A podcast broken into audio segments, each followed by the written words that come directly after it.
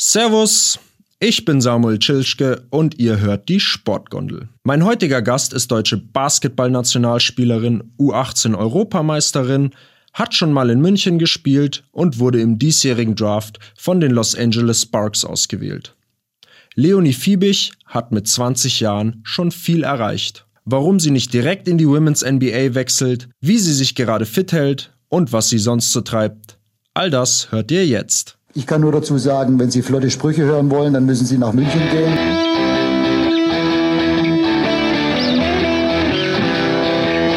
Die Sportgondel.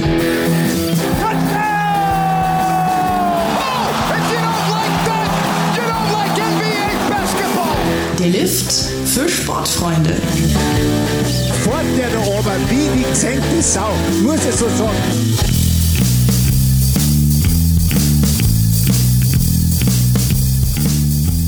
Servus Leonie, vielen Dank, dass du dir für das Interview heute Zeit genommen hast. Bevor wir einsteigen, könntest du vielleicht mal kurz deine Basketballkarriere in ähm, zwei bis drei Sätzen äh, zusammenfassen. Ähm, servus erstmal, ich freue mich hier sein zu dürfen. Ähm, ich nehme dich ganz kurz mit. Und zwar zurück nach Landsberg am Lech, da habe ich angefangen, Basketball zu spielen mit fünf Jahren und ähm, bin in einer Basketballfamilie groß geworden. Und äh, ist auf jeden Fall eine große Leidenschaft von mir. Habe dann da meine Jugend gespielt, bin dann auch schon im Damenbereich gerutscht, bin dann nach München gewechselt, habe dort Jugendbundesliga und zweite Bundesliga gespielt und ähm, dann vor zwei Jahren bin ich nach Wasserburg in die erste Bundesliga gegangen und natürlich dann nebenbei im Sommer immer etliche U-Nationalmannschaften gespielt, Europameisterschaften und ähm, 2018 dann auch meine ersten zwei Länderspiele für die Damen-Nationalmannschaft. Du bist ja auch 2018 mit der, also 2018 mit der U18 Europameisterin geworden und wurdest sogar ins ähm, All-Tournament-Team gewählt, wie ich gesehen habe. Also ziemlich starke Leistung. Jetzt wurdest du äh, im Sommer von den ähm, LA Sparks gedraftet, also ausgewählt, dass du quasi äh, in die WNBA wechseln kannst. Wie die WNBA, für alle, die es nicht kennen, ist, die, ist das Pendant zur NBA ähm, für die Frauen, also zur Basketballliga in Amerika ähm, und die WNBA dann eben die weibliche äh, Basketballliga in Amerika. Ähm, wie war denn der Moment, als du, wie hast du den Moment erlebt, als du gedraftet wurdest? Ähm, ja, genau. Also der Draft durch Zeitverschiebung und so weiter war bei uns jetzt hier um eins in der Nacht. Und ähm, ich habe den zusammen geguckt mit meiner Trainerin und einer Mitspielerin von mir. Und ähm, wir waren sozusagen also ich habe versucht, erstmal den Tag so gut wie es ging rumzubringen, weil ich natürlich super nervös war und ähm, habe versucht, den Tag so voll zu packen, wie es ging. Und ähm, dann ja, haben wir gemütlich gegessen und dann war es echt langsam spannend, weil die haben dann auch so viel Werbung gezeigt und so und dann wurde es immer aufregender sozusagen. Ähm, und dann war das ja, dann ging es irgendwann los, dann wurde die erste Runde verlesen und dann ging es in die zweite Runde und ich dachte, dass ich entweder in der dritten Runde oder gar nicht gedraftet wurde. Deswegen war ich echt super überrascht und habe es auch gar nicht damit gerechnet, dass es schon so früh passiert. Aber du, also du wusstest gar nicht, was dich erwartet, so also wie du ja schon gesagt hast, ob du überhaupt gedraftet wirst und wenn, hast du gedacht erst spät. Ja, also ich habe ich hab schon so, also ich habe schon mit ein paar Coaches und telefoniert, aber da hat mir jetzt niemand wirklich gesagt, hey, wir nehmen dich auf jeden Fall. Deswegen da, da muss man halt immer schauen, was im Draft passiert und die können dir das vorher halt nie sagen. Deswegen war das halt nie so eine Garantie, dass sie mich wirklich jetzt draften. Ich habe ge äh, ich hab gelesen, du hast gar nicht so richtig mitbekommen, dass du äh, an 22. Stelle ausgewählt wurdest. nee. Warum? Ähm, genau, eine, eine Teammitspielerin von mir, ähm, die, mit der bin ich groß geworden ähm, im Basketball, die Luisa, die wurde vor mir gedraftet an 21. Stelle und ähm, ich habe das auch irgendwie nicht so wirklich mitgekriegt und dann um mir rum, wir haben halt so uns voll gejubelt und voll gefreut, weil ähm, es halt auch echt was Besonderes ist, dass, dass sie gedraftet wurde und dann plötzlich äh, springt es halt um mich rum dann nochmal auf und ich dachte mir so, ja, okay, wir feiern jetzt immer noch für Luisa ähm, und ich war so voll happy immer noch und dann so ah, sagt so Svenja, so eine Mitspielerin von mir, sagt so zu mir, hey, nach LA und ich so, was? Und dann hast du erstmal, musst mir erstmal erzählen, was passiert ist, weil ich es nie mitgekriegt habe. Du musst, musst dich erstmal kneifen, dass du auch, dass du auch gedraftet wurdest. Ja, auf jeden Fall. Ähm, jetzt ist ja gerade nicht die einfachste Situation, also du bleibst ja jetzt auch noch ein Jahr beim TSV Wasserburg, also bei deiner aktuellen Mannschaft. Inwieweit hattest du denn schon Kontakt zu Verantwortlichen von äh, den Los Angeles Sparks? Ähm, die machen also erstmal hat mich der Coach und der Manager direkt nach dem Draft angerufen. Das war mal so der, der zweite Kontakt ähm, und haben mir dann gratuliert und haben gesagt, dass sie sich freuen. Und dann habe ich nochmal so eine Woche später was von denen gehört. Die haben nämlich momentan so ein virtuelles Trainingscamp. Und es ist so einfach so eine Instagram-Page, ähm, wo die so ihre Workouts veröffentlichen und ähm, sozusagen dann sind dann nur die Spieler und die Coaches drin und dann kriegst du halt sozusagen die Workouts daher und ähm, Sonst bin ich ab und zu mal im Kontakt mit den Co-Trainern und mit dem Trainer, mit der Athletiktrainerin, ähm, aber und mit, mit ein paar äh, Teammates auch, aber jetzt sonst ist jetzt nichts, hat sich jetzt nichts krasses verändert. Okay, aber du, also du stehst schon in regelmäßigen Kontakt mit denen. Ähm, wie, wie schaut es aus? Was haben die zu deinem, ich, zu deinem Spiel gesagt? Also, wo sehen sie deine, wo sehen sie deine Stärken und was musst du auf jeden Fall noch verbessern? Ähm, das, ja, das haben alle so ein bisschen anders gesagt, mit denen ich telefoniert habe, aber also die LA meint auf jeden Fall, dass sie halt cool finden, dass ich relativ groß bin, aber trotzdem echt beweglich und halt auf mehreren Positionen spielen kann, also zwei, drei und vier und ähm, ja, dass sie halt glauben, dass ich noch echt viel zu tun habe und vor allem auch körperlich irgendwie so ein bisschen stärker werden muss und dann nochmal so ein bisschen mehr Übersicht im Spiel zu kriegen, ein bisschen mehr Ballhandling. Ähm, und da haben sie gemeint, dass sie, dass wir das aber auf jeden Fall hinkriegen und dass sie mich da unterstützen, dass ich da noch, noch besser werden kann. Okay, du ähm, ist Athletik auch ein Thema, weil du jetzt gesagt hast, stärker werden. Also ist, ist es athletisch ein großer Sprung in die WNBA von der BBL jetzt, von der DBBL? Ähm, ja, ich, also ich glaube, das kann man überhaupt nicht vergleichen, weil die deutsche Liga ist auch im, im Vergleich zu jetzt Spanien oder Frankreich echt nicht so gut. Ähm, da sind schon ganz andere Kaliber unterwegs da in den Ligen. Und ich glaube, also ich hatte immer den Vorteil in der Jugend und jetzt auch momentan, dass ich halt immer relativ athletisch gegenüber anderen war. Aber ich glaube, den Vorteil verliere ich dann einfach, wenn ich in die WNBA gehe. Deswegen heißt für mich halt einfach noch mehr an meiner Athletik zu arbeiten, damit ich halt wieder sozusagen wieder diesen Vorteil gegenüber anderen habe. Aber das wird auf jeden Fall schwer, weil da sind echt äh, athletische Monster in der Liga. Aber kannst du dann vielleicht jetzt schon mit Technik mit Technikpunkten. Also ich habe gesehen, du hast einen ganz guten Zug zum Korb, aber du triffst auch den Dreier äh, ziemlich solide. Ähm, kannst du da vielleicht dann mit sowas punkten? Ähm, ja, das haben sie auch zu mir gesagt, dass sie mich halt auch gern als, als Werfer hätten, ähm, dass, dass sie das ganz gut finden ähm, und dass ich vor allem dann auch mehr aus dem, aus dem Dribbling werfen soll. Und ich glaube, dass wenn ich dann daran ein bisschen arbeite, dann, ähm, dann wird es auf jeden Fall. Was natürlich schwer ist, gegen, gegen so ähm, wirklich fast zwei Meter Frauen dann wirklich am Korb einen Abschluss zu machen, sondern musst halt irgendwie schauen, dass du halt von draußen irgendwie scoren kannst.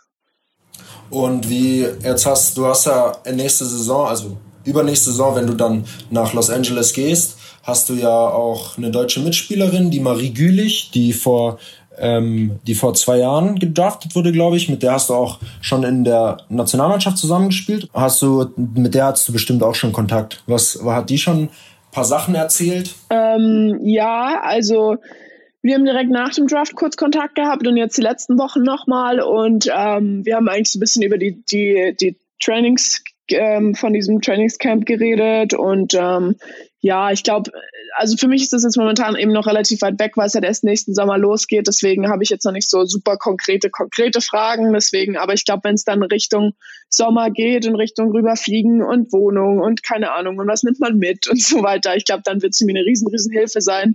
Äh, momentan hat sie halt auch eine super schwere Situation, deswegen will ich sie da auch nicht so nerven. ja, verständlich. Ja, und für dich ist es ja jetzt eh, wie du gerade selber schon gesagt hast, noch äh, ein Jahr bleibst jetzt in der DBBL. Ähm, genau. Ist die genau. Entscheidung, also genau, du, ähm, ist die Entscheidung nur äh, der aktuellen Situation geschuldet oder ist es für dich auch, ja, vielleicht, wie du schon gesagt hast, also zum Beispiel athletisch nochmal ähm, eine Schippe draufzupacken? Ähm, ja, also ich habe ja, 2019 habe ich mir das zweite Mal das Kreuzband gerissen ähm, bei der WM und habe sozusagen die ganze Saison nicht gespielt. Ich habe ein Spiel gemacht, das letzte, bevor die Saison dann abgesagt wurde und ähm, habe natürlich jetzt ordentlich was aufzuholen. Also ich habe wirklich, ich glaube, es waren jetzt insgesamt neun Monate, die ich kein, kein Basketball wirklich gespielt habe, so in Spielsituationen. Und ähm, ich glaube, da muss ich noch echt viel aufholen wieder, damit ich auf das, auf das Niveau wieder komme. Und ich glaube, da bin ich hier in Wasserburg am besten aufgehoben, weil wir eine super Physiobetreuung haben und ich mich wirklich ähm, hier wohlfühle. Und es ist, glaube ich, super wichtig, wenn man sich so wieder von so einer schweren Verletzung erholt. Vor allem, weil du ja wahrscheinlich in Wasserburg auch ähm, auf jeden Fall zugesehen, also klar, vielleicht wechselst du nach Los Angeles und bist direkt irgendwie äh, Stammkraft, aber in Wasserburg, aber in Wasserburg hast du das ja relativ sicher, oder, dass du halt viel spielen kannst und eben ja. auch die Wettkampfsituation direkt hast. Voll, ja. Das ist auch so der, der Argumentationspunkt, den ich LA gesagt habe, weil die haben halt gemeint, hey, willst du vielleicht nicht lieber in eine bessere Liga gehen und da vielleicht ein bisschen mehr Erfahrung sammeln? Und dann habe ich gesagt, kann ich irgendwie nicht, weil ich, also ich werde hier halt eine riesen Führungsrolle kriegen, viel Verantwortung, viel Spielzeit und also ich glaube, das ist besser, als dann irgendwo bei einem Eurocup-Verein oder so auf der Bank zu sitzen. Auf jeden Fall, vor allem, weil du ja eh noch sehr jung bist. Ähm, du bist ja. 2000er Jahrgang, oder? Also 20. Genau, ja, 20, ja, genau. Also da ist ja eh, da ist ja, hast ja noch viel Zeit.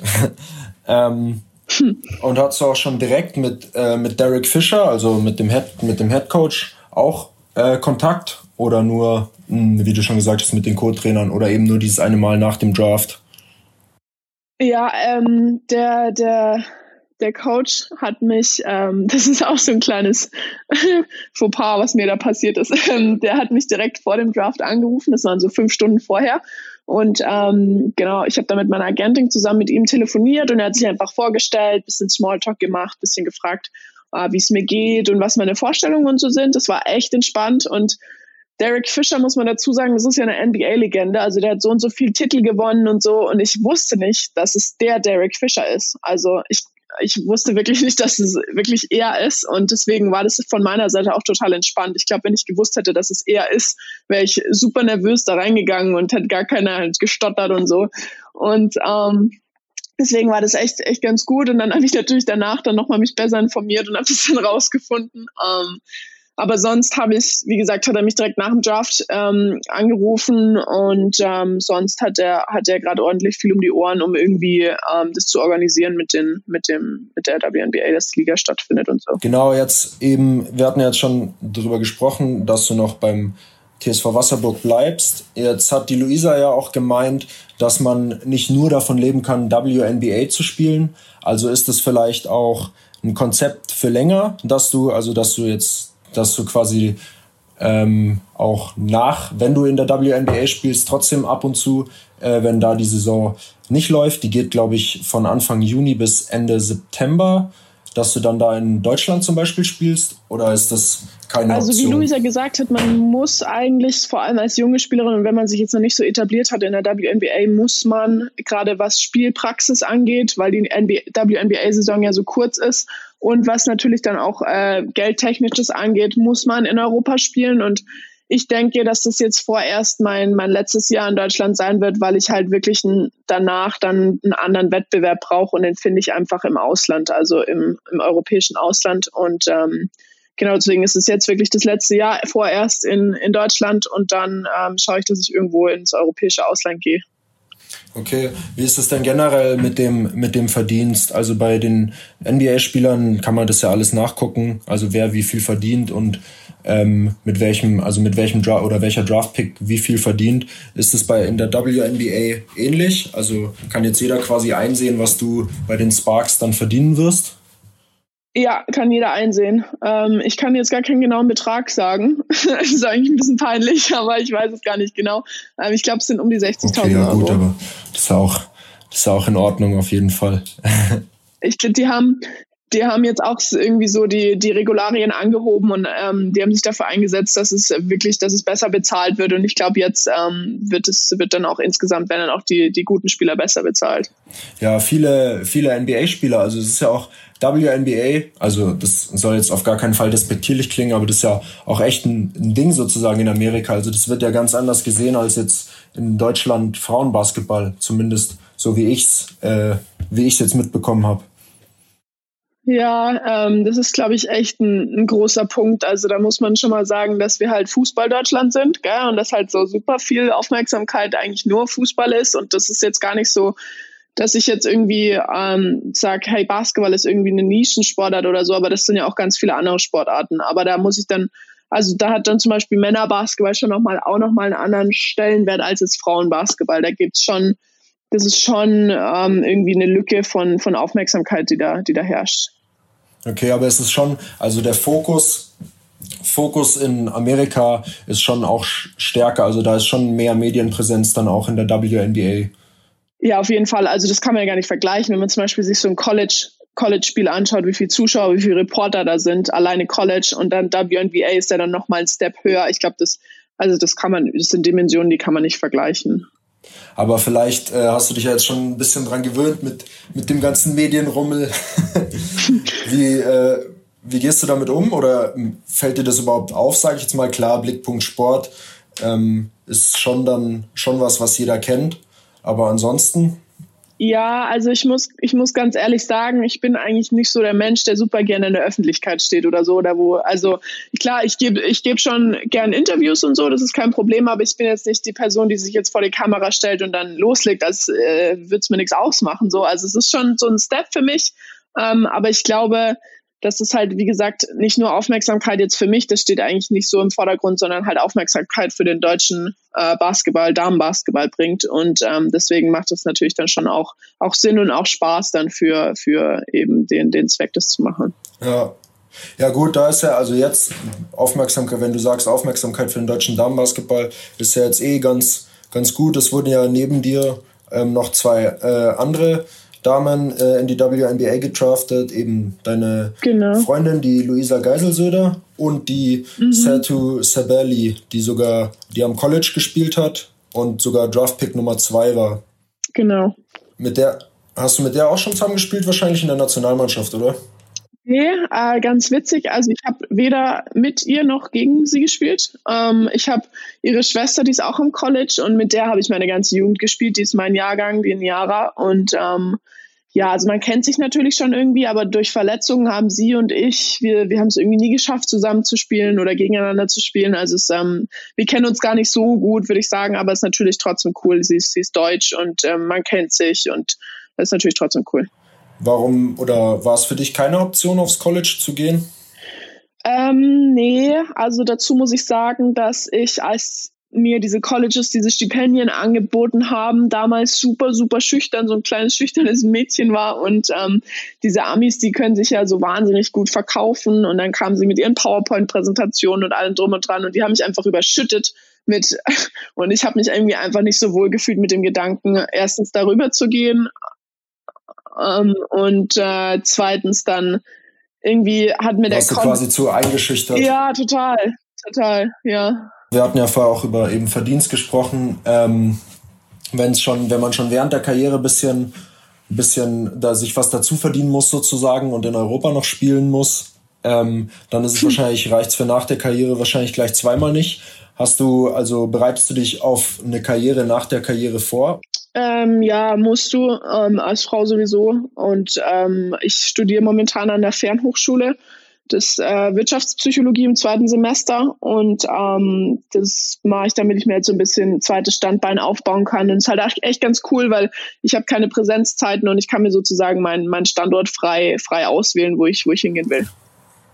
Und das ist ja perfekt dann mit deinem, mit deinem jetzigen, also perfekt mit deiner jetzigen Karriere zu vereinbaren. Ja, total gut. ähm, ich habe gesehen, du hast auch, also du trägst ja die 13 in der Nationalmannschaft. Ja. Und du hast auch bei Skype, ich hab, wollte dich erst, also ich, weil ich überlegt habe, ob wir auch über Skype machen, habe ich dich bei Skype gesucht. Da heißt du auch, Leo hat die 13. Hat die 13 eine besondere Bedeutung für dich?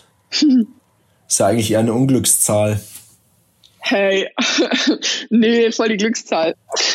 Oder vielleicht trägst du sie auch, trägst du sie auch, weil du deinen Gegnern Unglück bringst. Oder so, ja. Nee, ähm, ganz simpel. Also mein Papa hatte, hat früher auch Basketball gespielt ähm, und äh, der hat immer die 13 gehabt und das ist einfach so eine Nummer, die in der Familie bleibt und deswegen habe ich die einfach so übernommen. Okay, ja, ich muss sagen, ich finde die 13 ist äh, eine coole Nummer. Also gefällt mir auch gut.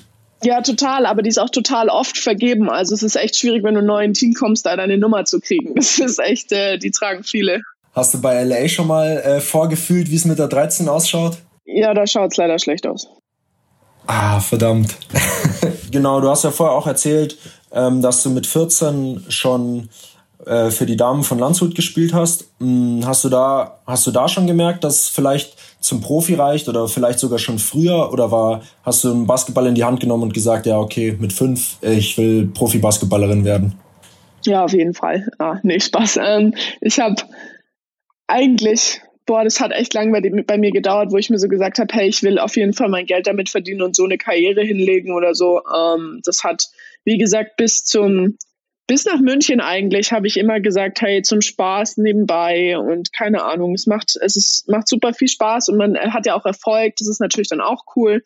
Ähm, aber ich habe jetzt nie irgendwie jetzt wirklich ernsthaft behauptet, hey, ich will meinen Lebensunterhalt nur mit Basketball verdienen für die nächsten zehn Jahre. Also das war jetzt nie so ein Thema. Okay, aber hast du dann, also als du gemerkt hast, dass du äh, dass du wirklich besser bist oder also auch besser bist als die anderen und sowieso, also ein Ausnahmetalent. Hast du dann auch hast du dann viel Extraschichten auch geschoben, also so wie, wie Dirk Nowitzki in der alten Sporthalle in, äh, bei ihm ums Eck oder ähm, ja, auf jeden Fall. Also ich habe leider das Pech gehabt, halt schon zwei Kreuzbandrisse gehabt zu haben in meiner Karriere und ähm, deswegen es heißt für mich immer immer extra Arbeit. Also ich werde bis an mein Lebensende, bis an mein Karriereende mich immer um meine beiden Knie kümmern müssen und extra in die Halle gehen und extra in Athletiktraining machen und ähm, ich habe da schon schon viel Arbeit und Energie reingesteckt, ja. Aber beide, also bei, dann einmal links, einmal rechts oder beide in einem Knie? Genau. Okay. Nee, einmal links, einmal rechts. Ja, der erste war, glaube ich, ähm, äh, im Juni 2017, oder? Genau, ja. Ähm, der war, das war bei einem, boah, deutsche Meisterschaft, glaube ich, war das, ähm, von der Jugend und ähm, ganz ohne Kontakt irgendwie einfach durchgerissen. Genau. Aber danach hast du, also in der Saison danach, da hast du, glaube ich, noch zweite Bundesliga beim TS Jan gespielt, mhm. 17, 18. Da hast du aber 60 Punkte, 60, 16 Punkte pro Partie und sieben Rebounds habe ich gelesen. Wie, äh, wie kommt es denn zu so einem schnellen, oder Kreuzband ist ja schon eine sehr ernsthafte Verletzung. Wie ja. kommt es denn zu so einem schnellen und vor allem sehr guten Comeback dann auch? Ähm, gute Frage. Also ich habe, ich muss ehrlich sagen, keine Ahnung. Ich habe einfach irgendwie so ein bisschen ohne Druck gespielt. Ich hatte zu der Zeit echt einen coolen Trainer, der, der echt viel auf mich aufgepasst hat und ähm, viel auch Arbeit in mich gesteckt hat und dann auch mir überhaupt keinen Druck gemacht hat. Und ähm, mir hat es einfach so wahnsinnig viel Spaß gemacht, wieder auf dem Feld zu stehen. Und es war irgendwie, ging irgendwie alles locker und ich hatte eigentlich keine Probleme mehr mit meinem Knie. Und ähm, Gott sei Dank ist es dann auch so gut gelaufen, dass es dann mich äh, Wasserburg dann auch genommen hat, die Saison drauf. Aber vielleicht auch die Freude, dass es so gut läuft, hat dir einen extra Motivationsschub gegeben. Genau. Ähm, äh, mit welchem ja, schaust du viel, schaust du viel NBA oder auch WNBA? Ähm, ich muss sagen, seit dem letzten Jahr ja, davor eher nicht so. Mit welchem, mit welchem Spieler oder mit welcher Spielerin würdest du deinen Spielstil am ehesten vergleichen? Ähm, ja, das ist eine gute, eine gute Frage. Also ich muss ganz ehrlich sagen. Oder hast du ein, oder hast du ein Vorbild? Ja, also mein Vorbild ist natürlich Dirk Nowitzki, wer auch sonst. Ähm, der ist jetzt nicht so ganz meine Position, deswegen, also im männlichen Bereich habe ich mal angefangen, so ein bisschen Kevin Durant anzugucken und mir so ein bisschen was von ihm abzuschauen. Und im weiblichen Bereich ist das ja eher ein bisschen schwierig. Ich würde eher sagen, so am ehesten Brianna Stewart. Ähm, ja, genau, die zwei so. Okay. Ja, wenn du sagst, was abzugucken, wie, wie, inwieweit kann man dann so jetzt bei KD, also bei Kevin Durant zum Beispiel, inwieweit kannst du die Moves da kopieren? Also es ist jetzt nicht so, dass ich mich jetzt mit Blatt und äh, Papier vor den Fernseher setze und äh, das irgendwie alles so, weißt du, aufzeichnen und keine Ahnung, sondern du guckst ja nur, also ich gucke mir meistens an, so, hey, ähm, der macht vielleicht im grundlegend macht er vielleicht das gleiche wie ich, aber wie macht er es besser? Also wie macht er es so gut, dass er Leute in der NBA schlagen kann? Es ist zum Beispiel, wenn er was auch immer, er dribbelt und dann Dreier nimmt. Und dann ist es bei mir zum Beispiel noch viel zu langsam, von, bis der Ball von der Hand dann zum Korb kommt. Und bei ihm ist es halt super schnell. Und dann denke ich mir sehr, okay, vielleicht muss ich dann einfach daran, daran jetzt arbeiten. Und so schaue ich irgendwie, dass ich, dass ich mir irgendwie sowas aneigne. Okay. Ja, nice. Und ähm, wie sieht es mit kommender Saison aus? Was hast du dir, welche Ziele hast du dir gesteckt? Ja, ich würde gern ähm, gesund bleiben, verletzungsfrei. Das ist mal das Ziel Number One. Ähm, und dann würde ich wirklich gern hier eine Führungsrolle übernehmen, ähm, sowohl äh, auf dem Feld als Leader als auch in ähm, in Punkten und Rebounds und so weiter. Aber ich würde auf jeden Fall das Team führen und äh, ich würde gerne, ich verschreie es jetzt mal, ähm, deutscher Meister werden. da dann schnell auf Holz klopfen. Ja, ich glaube schon gemacht. ähm, das, das ist auch passiert, sehr gut. Ja, ähm, Leo, vielen Dank für das Interview. Ziemlich cooler Einblick äh, in dein äh, bisheriges in deine bisherige Basketballkarriere und auch ähm, ja, in, den, in den Draft. Hat mich sehr gefreut. Ähm, was machst du sonst so zur Zeit, wenn du nicht trainierst oder also genießt du, genießt du noch ein bisschen deine Freizeit oder musst du schon, musst du schon richtig ranklotzen in der Halle? Ähm, ja, also ich habe wie gesagt die Workouts von LA, die echt tough sind. Äh, die sind äh, huch, die sind echt anstrengend. Ähm, und dann habe ich zusätzlich ähm, eine Trainerin, die auch nächste Saison hier sein wird. Wir trainieren so drei bis viermal in der Woche in der Halle. Das ist ganz cool. Und ähm, sonst mache ich viel Uni momentan, versuche so ein bisschen aufzuholen bzw. vorzuarbeiten. Und äh, ja, sonst äh, ist eigentlich nicht so viel los. Das klingt ja richtig, richtig vernünftig. richtig vernünftig, ja. Die unvernünftigen Sachen kann ich ja nicht sagen. Stimmt, ja, das stimmt. Ja, dann danke und ähm, schönen Abend noch. Danke, dir auch. Ciao, ciao. Die Sportgondel. Hinblick, Egal, immer ein Hinblick auf was? Was soll das? Was wollen wir hinblicken? Auch ein Hinblick auf dieses Interview.